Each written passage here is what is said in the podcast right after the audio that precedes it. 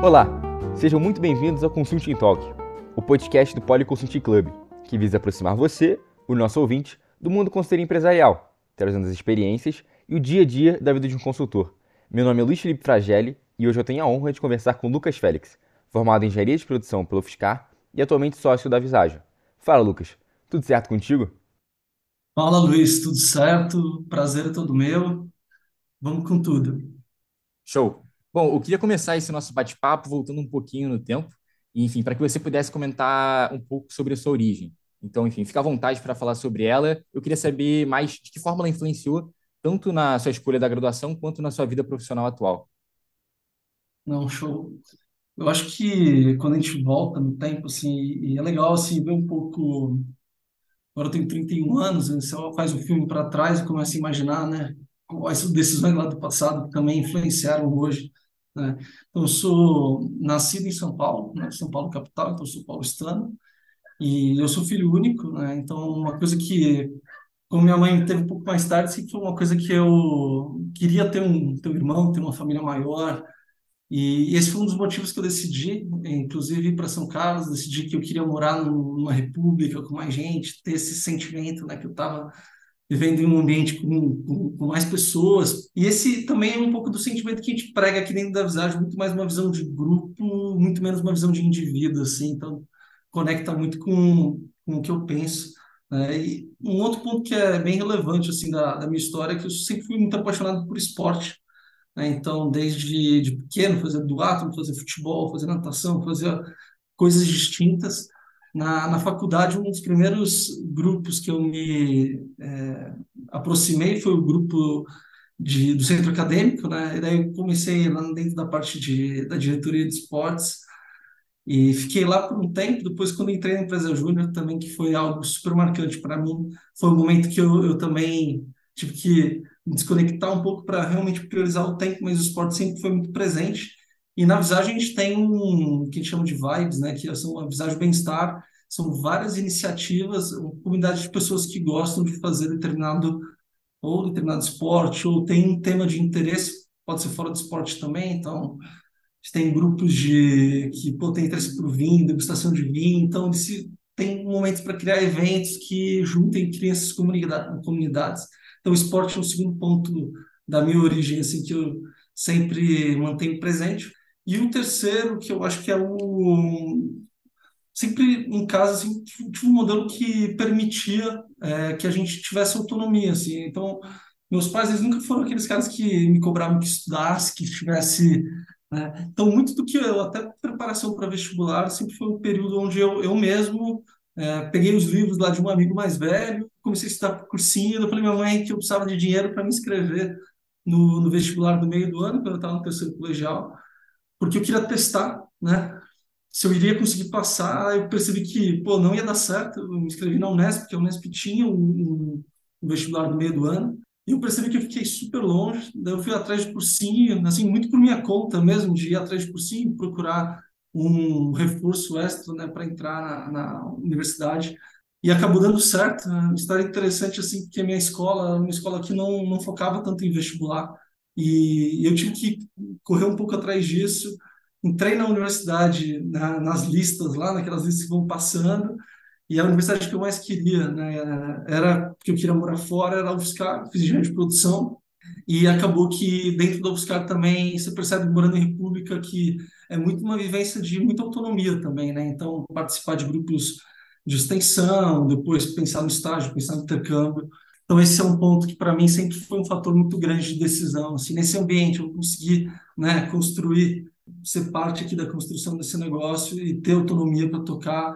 Esse foi um ponto que sempre foi muito importante para mim, desde, desde cedo. Bom, você comentou é, sobre você sempre ir atrás das coisas, assim. Eu até que me identifico dessa forma, nesse sentido, porque também eu mudei de cidade, eu sou do Rio, eu fui para São Paulo para estudar na Poli, justamente por uma mudança de áreas, assim. E bom que você comentou sobre a UFSCar, essa decisão que você tomou, por que você tomou essa decisão. E, enfim, lá você, como já foi dito, cursou engenharia de produção, né? E hoje você é um consultor. A gente pode dizer que engenharia de produção e a consultoria não são diretamente relacionadas, sabe? Não é uma carreira que está diretamente relacionada com a engenharia de produção. Mas ainda assim, imagino que você tenha trazido muitas coisas, que você traz muitas coisas dessa sua experiência que você teve tanto na UFSCar, tanto quanto a, a engenharia de produção, que, enfim, você leva para a sua vida profissional, para a sua vida como consultor. E aí, se você pudesse comentar um pouquinho sobre isso. É, a decisão de escolher engenharia de produção foi uma decisão por eliminação. Né? Eu sempre gostei bastante de exatas. Exatas foi muito presente assim do, na minha do, do, das matérias que eu gostava, né? E, e quando eu olhava as, as, os tipos de engenharia, eu falava assim, cara, poxa, não tem nenhuma que eu fale, quero, quero tomar uma decisão aqui de escolher uma engenharia específica. Ficava muito na dúvida, eu falei, cara, qual que é a mais genérica possível? Aí eu escolhi a engenharia de produção por causa disso, né? E isso diz um pouco também sobre como, como eu penso em da visagem também, né? A gente até teve um, um, outro podcast que a gente gravou com você, a gente falou muito sobre caminhos, né? E, na verdade, a gente acredita muito nessa pluralidade de, de caminhos e como a gente consegue, de fato, adequar o perfil de cada pessoa para cada desafio, né? Cada possibilidade que a gente tem. Eu sempre fui um cara que não, não escolheu o caminho na frente, então eu percebi onde estavam as oportunidades e tentava procurar o que, que a gente estava precisando desenvolver, qual que era a demanda e como que eu posso ser útil aqui, posso ajudar de alguma forma. E eu fui desenvolvendo uma carreira que foi mais generalista também, assim, conversa muito com esse lado de conseguir jogar em diversos ambientes. Eu acho que a engenharia de produção ela dá essa abertura, mas sem dúvida todas as engenharias elas trazem uma visão de resolução de problemas que é super importante e, e ajuda a gente no dia a dia com, com a mentalidade correta, né? Então, como, como que a gente pega algo que a gente não conhece e traduz isso para uma solução que seja prática, que a gente consiga começar. Então, eu, eu acho que, assim, muito menos sobre a, o técnico do que eu aprendi e muito mais sobre a mentalidade que todos os cálculos que você passa, que todas as matérias que você passa durante um curso de engenharia foram fundamentais assim para montar a base, né? Desde projetos que eu já fiz numa área muito voltada à automação, por exemplo, à otimização, que são coisas super técnicas, quanto projetos voltados à reestruturação organizacional, transformação digital, que são muito mais discussões de negócio. Eu vejo que a engenharia ela te dá a base para discutir nos dois horizontes, sabe? Eu entendi. Acho que essa justificativa que você trouxe para ter escolhido engenharia de produção é uma justificativa bastante comum entre as pessoas que escolhem engenharia de produção. Acho que a minha se assemelha bastante nesse sentido e também concordo bastante com você de que a, a percepção que eu tenho é que a engenharia, de fato, é, o que ela vai mais trazer, assim, para a carreira de como consultor seria justamente o que você comentou sobre a, a mentalidade que você desenvolve durante essa trajetória universitária. E outra coisa que você comentou foi a questão de agarrar as oportunidades, que, enfim, foi algo bastante frequente para você dentro da UFSCar. Você também teve uma pequena passagem, assim, você passou um, um certo tempo é, em um processo de internacionalização na Universidade Politécnica de Madrid.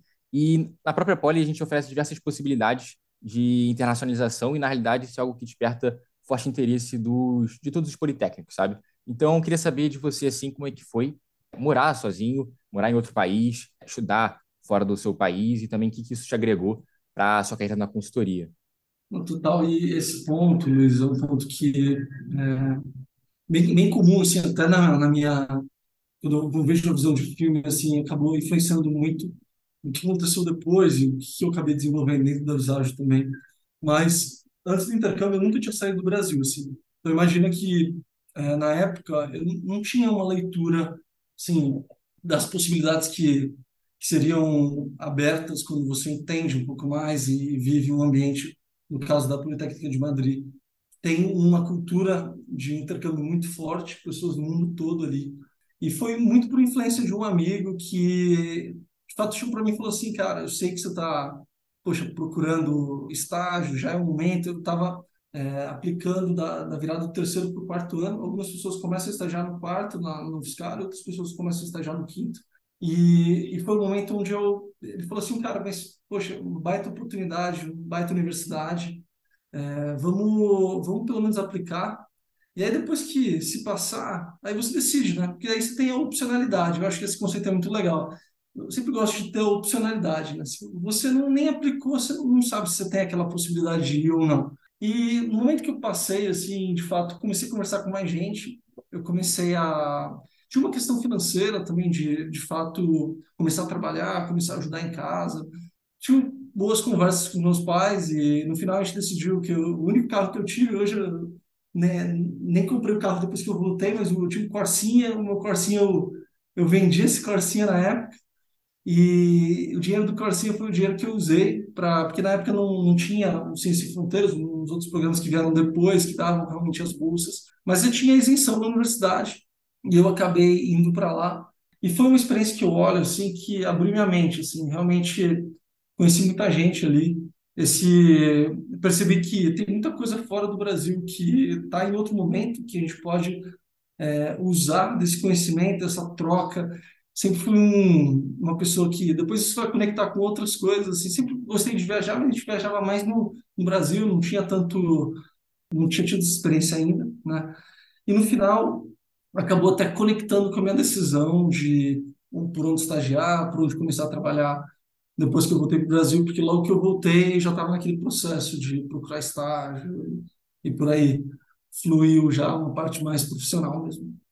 Cara, achei muito maneira essa história que você trouxe, essa questão de, de como é que você conseguiu tornar essa oportunidade em realidade, a venda do, do Corsinha. E, enfim, pô, é, achei muito maneiro também essa questão que você trouxe de abrir, ter aberto sua mente essa oportunidade que você teve fora do país. Eu ainda estou pensando se é algo que eu quero fazer, colocar na minha trajetória, então esse seu comentário eu achei muito interessante.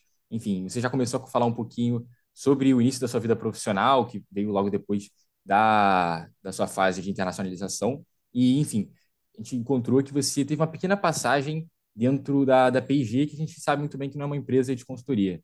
Então, a gente pode dizer que o início da sua carreira profissional não necessariamente esteve relacionado com a consultoria. Mas, enfim, hoje você faz parte da Visagem, já está lá há quase 10 anos. E eu queria saber quando é que foi que você, de fato, viu o que você queria era consultoria e como é, quando é que foi que você estabeleceu que a meta é, da sua carreira profissional seria se tornar um consultor? Não, total. E eu acho que tem um ponto legal que, Luiz, você está pensando em intercâmbio, você vai perceber que também é um negócio que muda muito a forma como você vê as coisas, né? E, e na época, eu já estava na empresa Júnior há um tempo, então eu conhecia né, desse contexto de projetos, eu gostava muito do que a gente fazia lá dentro. E, inclusive, voltei depois do intercâmbio e, e ocupei uma cadeira de conselho que tinha lá dentro da empresa Júnior, como uma forma de estar próximo do time e contribuir. E quando eu prestei estágio, eu cheguei a prestar em dois lugares. Eu prestei é, na Visagio e eu prestei na P&G. O P&G eu tinha me interessado muito por uma vaga, era uma vaga de inteligência de mercado, tinha muito contato, como eu aprendi espanhol pelo intercâmbio, muito contato em espanhol nos países da América Latina e também é, muito do, do trabalho era feito em inglês. Falei, cara, eu acho que é uma forma de eu me aproximar desse ambiente, né? Desse ambiente internacional que gostei tanto. Então, poxa, pode fazer sentido. Eu sei que eu gosto muito de fazer projeto. Isso na empresa Júnior já tinha já tinha essa tranquilidade que era algo que eu curtia. Eu falei, cara, no período de estágio, acho que faz sentido eu ter essa outra vivência, né? Sentar no, no corporativo, entender como que, de fato, as coisas funcionam. A P&G é uma empresa incrível, assim, de verdade, fui para lá, inclusive, na época eu tinha passado nos dois estágios, né? inclusive na amizade, e eu tomei a decisão de ir para a P&G nesse momento, justamente por esses motivos que eu coloquei, e tinha amigos também na P&G, tinha amigos na, que tinham acabado de entrar na Visagem, mas a Visagem era super pequena em São Paulo, então, só para você ter ideia, eu, eu, participei do primeiro processo seletivo que a Visagem fez em São Paulo. Processo seletivo, que antes a gente até contratava algumas pessoas, mas contratava pontualmente, que foi em 2012, esse processo seletivo. E quando eu cheguei lá na, na P&G, eu senti muito falta do que eu tinha na empresa Júnior, sabe? Aquele sentimento de que aquelas pessoas queriam muito construir aquele negócio que, poxa, não sei, é, do time também, quem está ouvindo a gente, é, sabe que o modelo GJ é um modelo que, poxa, a gente muitas vezes trabalha no extra time porque a galera quer fazer aquele negócio. É, normalmente a remuneração, a gente tem que correr muito atrás para conseguir parceria, conseguir juntar, o modelo fechar para as pessoas, né? E quando eu entrei na PG, era uma empresa muito grande, assim, e, pô, zero crítica à, à, à PG, pelo contrário, assim, eu acho que eu senti que eu não tinha um fit cultural tão forte naquela linha de autonomia, naquela linha daqueles pontos que eu trouxe antes, de conseguir realmente construir conectado muito com, com o que a gente tinha lá na EJ. Aí eu tive um estalo, eu falei, cara, pô, vou mandar um e-mail lá para a turma da Visagem, vamos ver se tem um espaço, né? E o mais frustrante foi que eu mandei um e-mail assim, não tinha. Porque a Visagem tinha contratado as pessoas, né? O nosso escritório era pequeno aqui em São Paulo, né? Hoje, poxa, tem 300 pessoas no escritório, na época tinha 15, 20 pessoas. Então, assim, já tinha contratado dois estagiários, ia ter mais um, tinha que ter projeto, tinha que fechar o... E eu lembro que eu fiquei bem frustrado, assim, foi um mês, assim, que eu passei meio que pensando o que, que eu ia fazer, quando que eu ia prestar de novo e tal.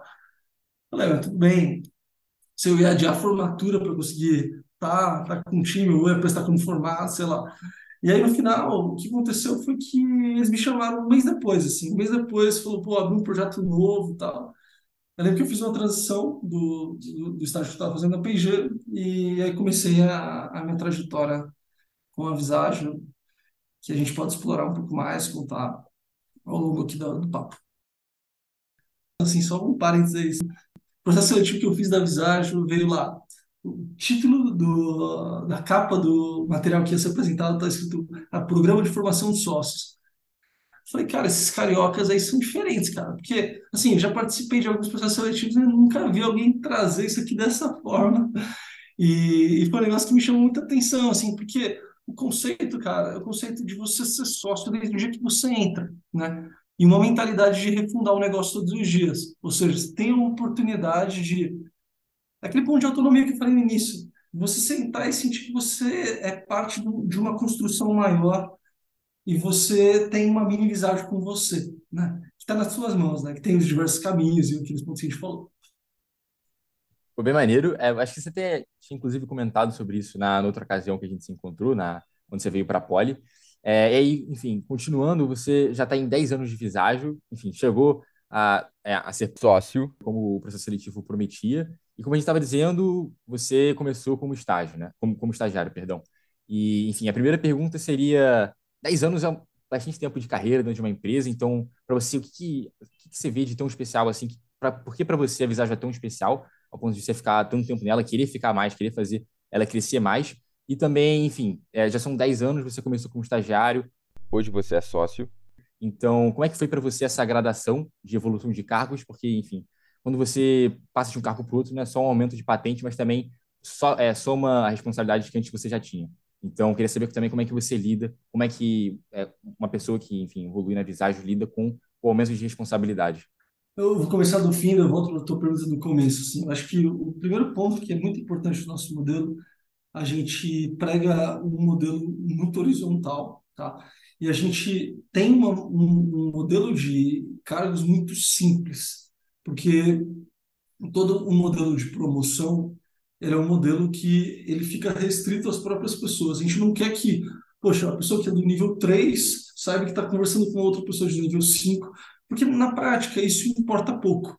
Né? A gente quer é, juntar e discutir pela ideia. Né? Claro que tem pessoas que têm mais experiência, pessoas que têm menos experiência. Então, uma coisa que a gente prega muito forte também, Luiz, é que, poxa, patente, hierarquia, algum, alguns pontos que um pouco da nossa forma de fazer não tem certo ou errado, mas a nossa forma de fazer, a gente acha que isso agrega menos valor do que não ter isso. Então, ao, ao máximo que a gente faz é, de fato, que a gente dê as oportunidades para as pessoas e promoções elas vão acontecendo de maneira como consequência desse caminho e é uma comemoração individual. Poxa, sim, meu bônus esse, esse semestre, esse ano, vai ser melhor, é, sim, poxa, agora eu tô, tenho mais responsabilidades, mas isso é um negócio que a gente restringe a própria pessoa e sugere que a pessoa não compartilhe, justamente porque a gente não quer segregar, exatamente, sabe muito bem quem são as pessoas que estão entrando, que são os estagiários, mas que não vão ser tratados como estagiários. A gente sabe quem são uh, o nosso time, o time que toca projeto, a gente sabe quem são os sócios, porque sim, tem algumas responsabilidades que eles precisam, a gente precisa é, ter uma governança sobre isso. Então, assim, o modelo acaba sendo muito simples. Mas voltando para a tua primeira pergunta, por que que, cara, eu lá, poxa, que gostava da versatilidade de dinamismo, eu estou há 10 anos. Assim. Cara, eu juro que é uma pergunta que eu, que eu, no início, assim, eu tinha certeza que não seria 10 anos, assim. Eu achava que, poxa, eu vou pô, conseguir ajudar aqui, mas não imaginava que seria por tanto tempo, não imaginava.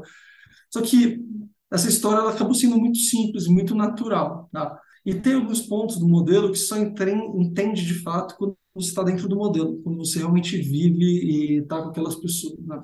E o que, que, me chamou a atenção lá na largada? Né? Eu era uma empresa jovem, eu percebi que eram pessoas que estavam me entrevistando, eram pessoas jovens, ou seja, o Agile tem 20 anos de história, foi fundada por engenheiros de produção da UFRJ, então assim, é, na época que eu entrei, o Agile estava comemorando 10 anos, então a pessoa mais velha tinha perto de 30 anos, tinha muito mais do que isso. Hoje, se você tem uma ideia, 90% da Visage tem menos de 35 anos. Então, assim, hoje o modelo é um modelo que, é, até quando você olha, fala assim, cara, essa empresa tem muita coisa para fazer ainda. Porque, poxa, grande parte da empresa é jovem, é, tem, tem muita estrada pela frente. Né? Percebi que tinha um modelo de crescimento acelerado, né? Como eu falei para você, o modelo de promoção, um negócio que a gente divulga, mas 70% da, da Visage é promovido todos os anos. Então, 70% do nosso time recebe uma promoção anualmente. E esse é um negócio que me chamou, cara, poxa, dá para crescer desse negócio, dá para assumir mais responsabilidade. Então, poxa, quero fazer parte, de, parte disso. E um último ponto que é super importante, cara, esse aqui é um ambiente diverso. É um ambiente diverso porque tem dois aspectos que são muito legais de comentar. Um é que a gente tem um híbrido entre tecnologia e negócios dentro da Visage, o braço de tecnologia, a visagem de 2003, o braço de tecnologia de começou em 2004. Então, hoje, é, realmente, a gente tem uma proporção muito próxima entre nossos times de tecnologia e nossos times de negócio, trabalhando juntos para resolver problema. Tá? Isso eu achava muito legal. Eu comentei com você que a engenharia de produção ela te dá um leque. Eu não, não necessariamente queria técnico, mas eu sabia que técnico era importante. E, por outro lado, em termos de equidade de gênero, equidade racial e todos esses indicadores são super importantes. Eu sentia nas pessoas algo muito humano, com as pessoas que eu conversava. E ao longo do tempo isso foi se provando verdade também. Quando a gente pega, por exemplo, o Great Place to Work, é, eles sempre falam com a gente toda vez que a gente tem a oportunidade de conversar com, com um time lá, porque a gente normalmente fica na, em, em, boas posições. Só, sabe uma coisa que me chama muita atenção na Visage? Para você ter ideia, a Visage hoje tem mais de 600 pessoas no Brasil. E essa pesquisa é uma pesquisa que é feita anualmente, então o ranking ele fica, ele está atrelado ao que as pessoas respondem e às práticas. Essas perguntas, é, na Visage, a gente tem um índice de respostas altíssimo. A gente incentiva que todos respondam, né? E tem uma, algumas, um grupo de perguntas que pergunta, de fato, se as pessoas se sentem representadas, se ela sente que ela tem voz, que não existe nenhum tipo de distinção. E é uma pergunta bem interessante, porque é sempre aquela pergunta que é o o concordo totalmente, o parcialmente, tal, todos os níveis, então a pessoa pode escolher um nível. E essa é uma pergunta que há vários anos a gente tem 100% de concordo totalmente. Ou seja, todas as pessoas que respondem se sentem representadas, se sentem que sentem que podem ser elas mesmas dentro do, desse ambiente. Isso, na época, a gente não tinha todos esses insumos, né? 10 anos atrás, a gente começou a participar ao longo do tempo da, das pesquisas de GPTW, mas eu já senti isso nas pessoas. Eu sentia que era um ambiente acolhedor, um ambiente que te trazia para perto. Eu falei assim, cara, pô, quero fazer parte desse negócio, assim, quero, quero construir junto com, com essa turma. E aí, cara, entrando no teu ponto, assim, poxa, mas tanto tempo, por que tanto tempo, né? E, e para mim, assim, eu, eu penso da seguinte forma, Luiz, cara, a gente tem que estar tá bem, a gente tem que estar tá feliz com o que a gente está, tem que estar, tá, curtir esse, esse processo, falar, pô, assumir responsabilidades, tornou sócio da Visagem é, cedo, mas, cara, foi um processo natural, foi um processo que ele foi acontecendo aos poucos, e para a gente curtir a viagem, eu acho que tem dois pontos assim que, que tem que ser levados em consideração, assim, pelo menos na minha visão. O primeiro é você entender o propósito do que você está fazendo. Então, assim, não adianta é, você Imagina, eu vou contar uma história só para só ilustrar o que eu estou te falando. Queria uma, uma, um caminho internacional, logo que eu entrei, era um negócio que, lembro que eu falei de intercâmbio, quando eu falei da visagem, uma das primeiras perguntas que eu fiz para o software que estava comigo era como que a gente constrói a visagem lá fora? Como que a gente cresce fora do Brasil? E o que ele falou para mim foi o seguinte, ele falou, cara, a gente tem que pô, fazer alguns casos aqui, porque essas empresas estão aqui, ou elas são multinacionais, ou elas estão se internacionalizando, a gente vai criar esses caminhos. Mas, cara, as oportunidades vão surgir. Em um dado momento, surgiu um caminho para eu fazer um projeto na Rússia. E esse projeto na Rússia eu era programador. Assim, O cara, pô, que programar em, no alfabeto cirílico. Imagina eu, cara, brasileiro, lá no meio da Rússia, no inverno, fazia menos 35 graus lá, e programando em cirílico. Ou seja, tinha que usar um deparo mental, dois teclados, encontrar pô, forma de um tradutor me ajudar. E assim, eu poderia achar o trabalho mais chato do mundo. Aquilo era o trabalho mais chato do mundo, assim, se você for pensar. Só que quando você para para pensar e entende o propósito daquilo, nós estávamos fazendo o primeiro, era o único projeto que o nosso escritório de Moscou tinha naquele ano. Ou seja, se a programação em cirílico desse errado, gente não tinha mais projeto para fazer no escritório. Então, assim, uma coisa que às vezes você olha, é, eu te contando do programa em cirílico, você fala, cara, é absurdo isso. Mas se, eu te, se, se você buscar o propósito do que, por que você está lá, poxa, a viagem ela se torna muito mais agradável. Você, você tem muito mais energia para tocar e ir continuando pegando desafios novos. E o segundo ponto é o ponto de formar uma rede. E você realmente ter uma, uma rede de pessoas que você confia, que se você fosse abrir qualquer negócio, você chamaria essas pessoas para serem seus sócios. Isso é um negócio que eu falo assim, quando você clica esse ponto, você faz um lock-in dentro do modelo. Por quê? Você fala assim, cara, se eu for abrir qualquer coisa, eu vou chamar esses caras que estão aqui dentro. Mas por que, que eu vou abrir fora se, eu posso abrir dentro? Hoje a Visage tem 17 investidas, empresas que a gente investe. Assim, poxa, eu não preciso abrir um negócio fora, posso abrir um negócio dentro. Com essa turma que eu confio. E uma coisa que é muito legal, que a gente fala de, que a gente chama de safe net, ou rede de segurança, que, cara, imagina, Luiz, saindo da universidade, eu pô, entrei na, Visage com 21 anos, tomando, é, assumindo responsabilidade, crescendo, você tem que ter uma segurança de poder errar, de saber que você pode errar nesse ambiente, de saber que. E uma coisa que a gente é muito humilde e transparente com o cliente quando a gente vai fazer um projeto, e por isso que a gente gosta de implementar, porque a gente quer, quer ver aquele resultado de fato é, se materializando. A gente, cara, a gente pode errar nesse, nesse processo, a gente vai colegiar as decisões, vamos trabalhar junto, decidir isso em conjunto, mas a gente sempre se compromete a corrigir rápido a, a ser responsivo, ser tempestivo na, na correção. Mas, assim, a tranquilidade de você saber que você tem uma rede de suporte, pessoas que, no momento que você tiver uma dificuldade, vão te apoiar. No momento que o teu... Tem uma analogia que é legal também, que se o seu ônibus é cheio, né, tá cheio de gente, na hora que o ônibus chacoalha, você não precisa nem segurar no, no, no ferro do ônibus, você não cai. Você está ali, sustentado por aquele monte de gente que você confia que vai que a gente vai sair do outro lado. Então, uma coisa que eu sempre falo para isso se aplica a qualquer empresa. Encontra a sua rede dentro desse negócio, encontra as pessoas que você confia, porque ter isso vai te tornar, vai, vai, vai melhorar muito o teu olhar para longo prazo. E aí, cara, tem pessoas que vão encontrar isso dentro da Visagem, tem pessoas que vão encontrar isso em outra empresa, e tá super fair. E é uma, uma conversa que eu sempre tenho com um mentor, em momentos que eu tenho oportunidade de conversar com alguém, e falo assim, cara, qual é o tamanho da tua rede hoje? Vamos, vamos, vamos pensar como a gente constrói isso, porque isso que vai te dar segurança, isso que, sem dúvida, me ajudou a, a ficar esses 10 anos e, e olhar para frente e falar, cara, não vejo, não me vejo em outro lugar, sabe? Muito maneira essa história. É, você falou bastante sobre Visagio, enfim, sobre de que forma ela, acho, tanto na na minha perspectiva quanto na sua, ela é de certa forma única. Comentou sobre a metodologia, sobre a questão da horizontalidade, sobre o ambiente, sobre o pessoal que são super agradáveis que fazem você ser suportado, né? E outra coisa que você também comentou foi a questão da diversidade, tanto da diversidade social quanto da diversidade, enfim, é, de áreas de atuação da, da empresa, certo? E a própria Visagem, em outras ocasiões, ela já comentou que ela não gosta de ser intitulada como consultoria estratégica. Isso porque ela tem, de fato, diversos outros segmentos de atuação é, com outros, outras intenções profissionais, como você, você bem comentou. Na minha opinião, a própria consultoria estratégica ela oferece diversas possibilidades de áreas de atuação e, por isso, muito, muito por conta disso, ela é, se torna bastante atraente, sabe? A Visage, eu acho que, no final de contas, é um, é um mundo de possibilidades, justamente porque uma da, das possibilidades que você tem dentro dela é justamente a consultoria estratégica. E eu queria comentar com você que, enfim, todas as segmentações, todos os campos de atuação que a, a Visagio oferece, como é que você fez para se encontrar dentro dela, sabe? E aí, enfim, isso pode ser estender tanto para como você escolheu a consultoria estratégica, como você escolheu o projeto que você, os projetos e as áreas que você gostavam de atuar, as coisas que você gosta de fazer, sabe? Uhum.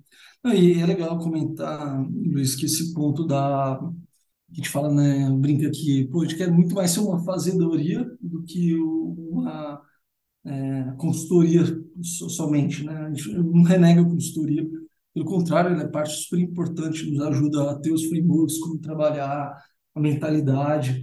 Mas a gente, desde o início, a gente percebeu um espaço de é, realmente implementar as coisas e pensar como que a gente tem uma preocupação, né? Eu acho que até talvez a gente possa conversar um pouco melhor depois sobre o que é o Visage Way, que a gente fala que é a nossa forma de fazer, foi o que permitiu que ao longo dos anos a gente fosse crescendo, criando novas oportunidades e tudo mais. Mas assim, voltando na, na tua pergunta sobre os caminhos, eu tenho uma reflexão que é o seguinte: muitas vezes, principalmente quem é mais novo, acabou de entrar, vem com um mar de possibilidades ali dentro da. Isso acontece muito em conversas de entrevista, a gente tem muita cultura de estar sempre respirando esse ambiente universitário. Eu mesmo eu sou apaixonado aqui por estar esse momento com vocês, estar na universidade. Eu acho que todos os sócios, consultores e time, no geral, tem, tem muita.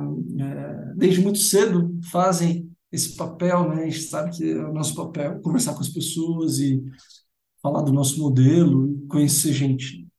Uma das coisas que aparece muito assim, nessas conversas é um pouco do, do que a gente acredita, né? Muita gente quer entender como que a Visagem ou qualquer empresa pode ser útil para ela, pode ajudá-la a se desenvolver em determinado aspecto, a alcançar um objetivo específico da pessoa.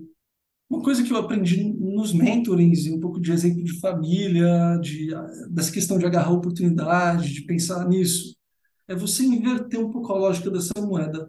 Eu sempre pensei assim, como posso ser útil para o desafio hoje da Visagem? E isso, cada momento desses 10 anos, me levou para um lugar diferente. E por confiar muito nessa rede, confiar muito nessas pessoas, naturalmente eu fui navegando nesses ambientes e conseguindo trabalhar em pontos que eram super relevantes para o crescimento da Visagem. Então, assim, muita gente, eu acho que tem dois caminhos aqui. Como eu fui lá o cara da engenharia de produção, que escolheu o curso por eliminação, uma coisa mais. eh, tinha essa abertura na minha cabeça, para mim foi fácil por esse caminho. Às vezes a pessoa tem uma coisa que ela gosta muito. Ela, Pô, eu gosto muito do tema de ESG, eu gosto muito do tema de inovação.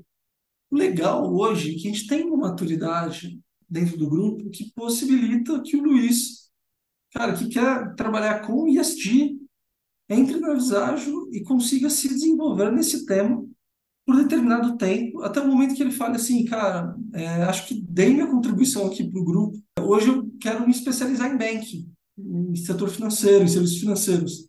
Poxa, e conseguir ter essa mobilidade. É, um modelo que a gente não prega, é um modelo que tenha é, rótulos. Ou seja, a pessoa já entra como um cara de logística. Não, cara, eu posso gostar muito de logística, eu posso trabalhar com isso por dois anos e eu posso mudar esse caminho ao longo do caminho, ao longo do tempo. Isso em termos de, de área de expertise no setor de atuação, como comentei, mas também em modelo.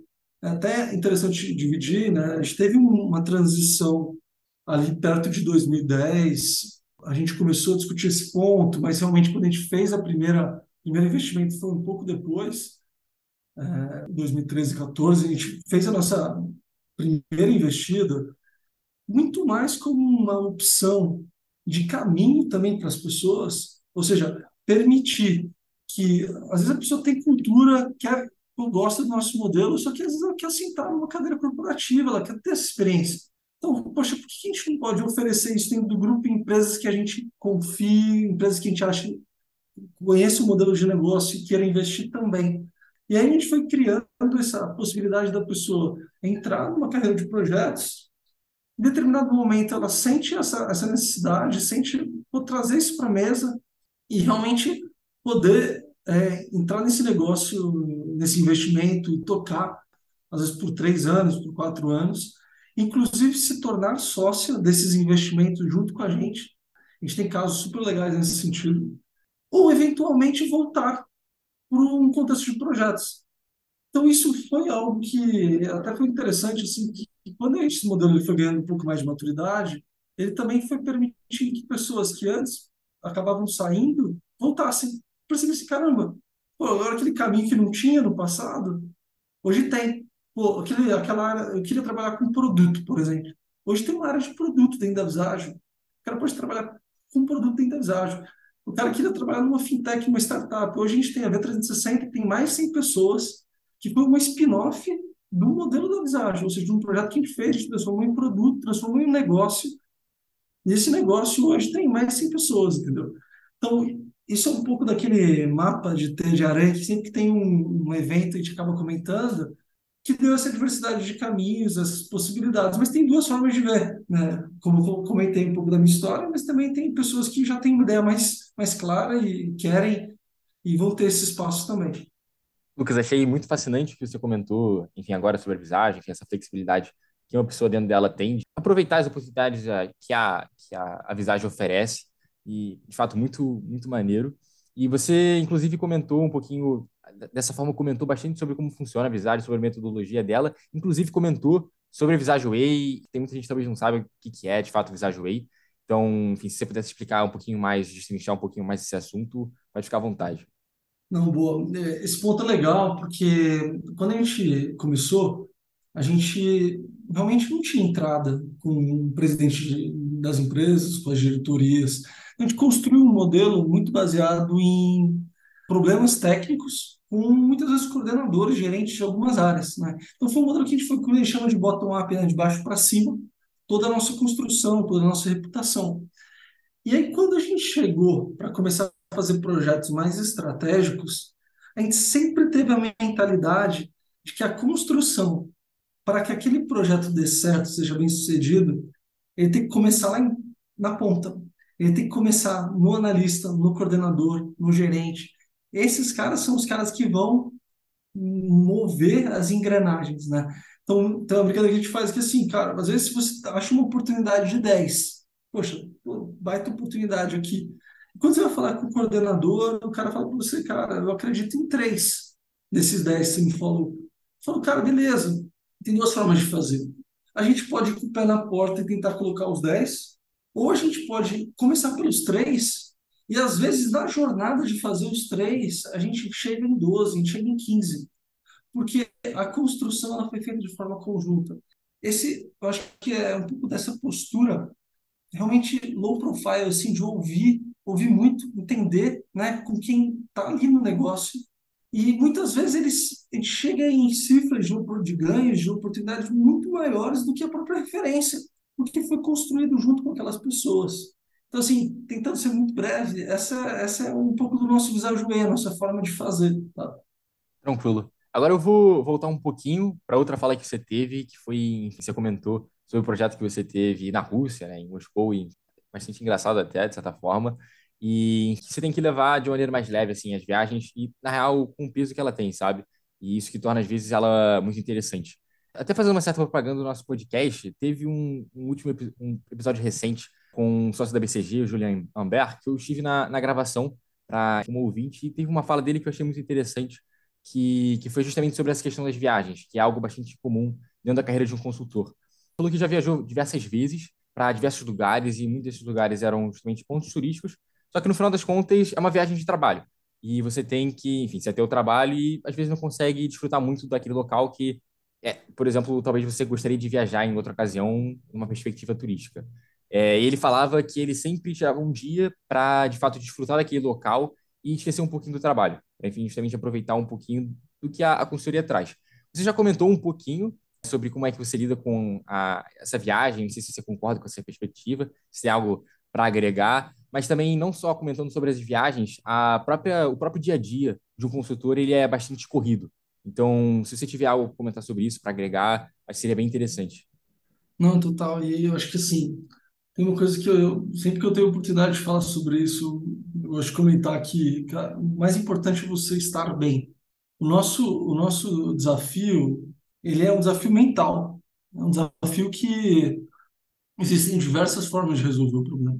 Existe uma forma, não é um, um problema matemático. Então, como você tem várias formas de fazer, tem formas que são mais difíceis, mais árduas, e formas que, que fluem melhor, que você mobiliza mais gente, que você consegue fazer, de fato, chegar mais rápido no, no, ponto, no teu objetivo. E isso só é possível pensar e construir isso quando você está bem. E cada pessoa, cada pessoa fica bem de um jeito diferente. Né? Você deu um exemplo, para ele isso, isso é importante para caramba. Para mim, por exemplo, o esporte é importante para caramba. Sempre gosto de, gosto de correr, porque corrida é um negócio, você põe o tênis no pé e, poxa, você pode correr em qualquer lugar do mundo e tem a oportunidade de conhecer o ambiente. Então, assim, é um negócio que você consegue fazer por sua conta também. Você não depende, por exemplo, ao mesmo tempo que eu gosto de correr, eu gosto de jogar bola. Só que futebol, a gente precisa no mínimo, eu e mais nove pessoas para gente jogar. Não dá para jogar.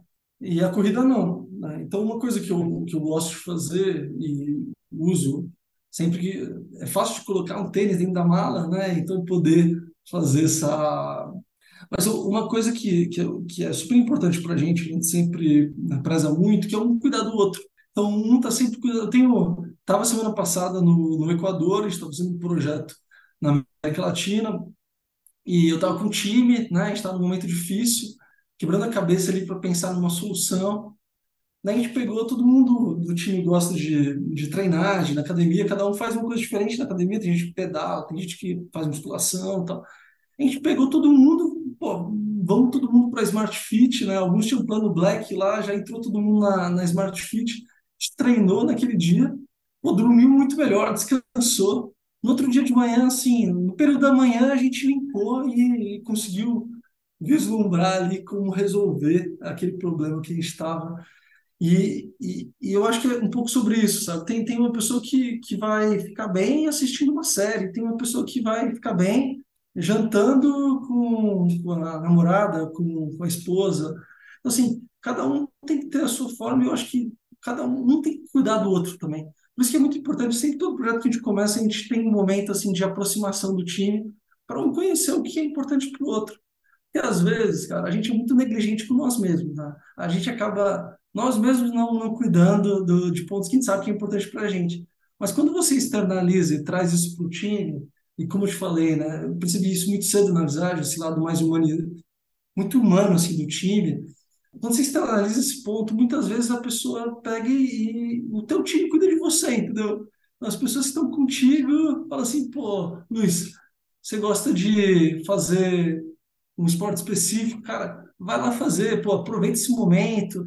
E acaba que você faz porque a pessoa falou, então, pô, vamos embora, e daí você fica melhor, assim, eu acho que esse é um ponto que eu que eu acho que também torna a jornada muito mais prazerosa e sempre me ajudou muito.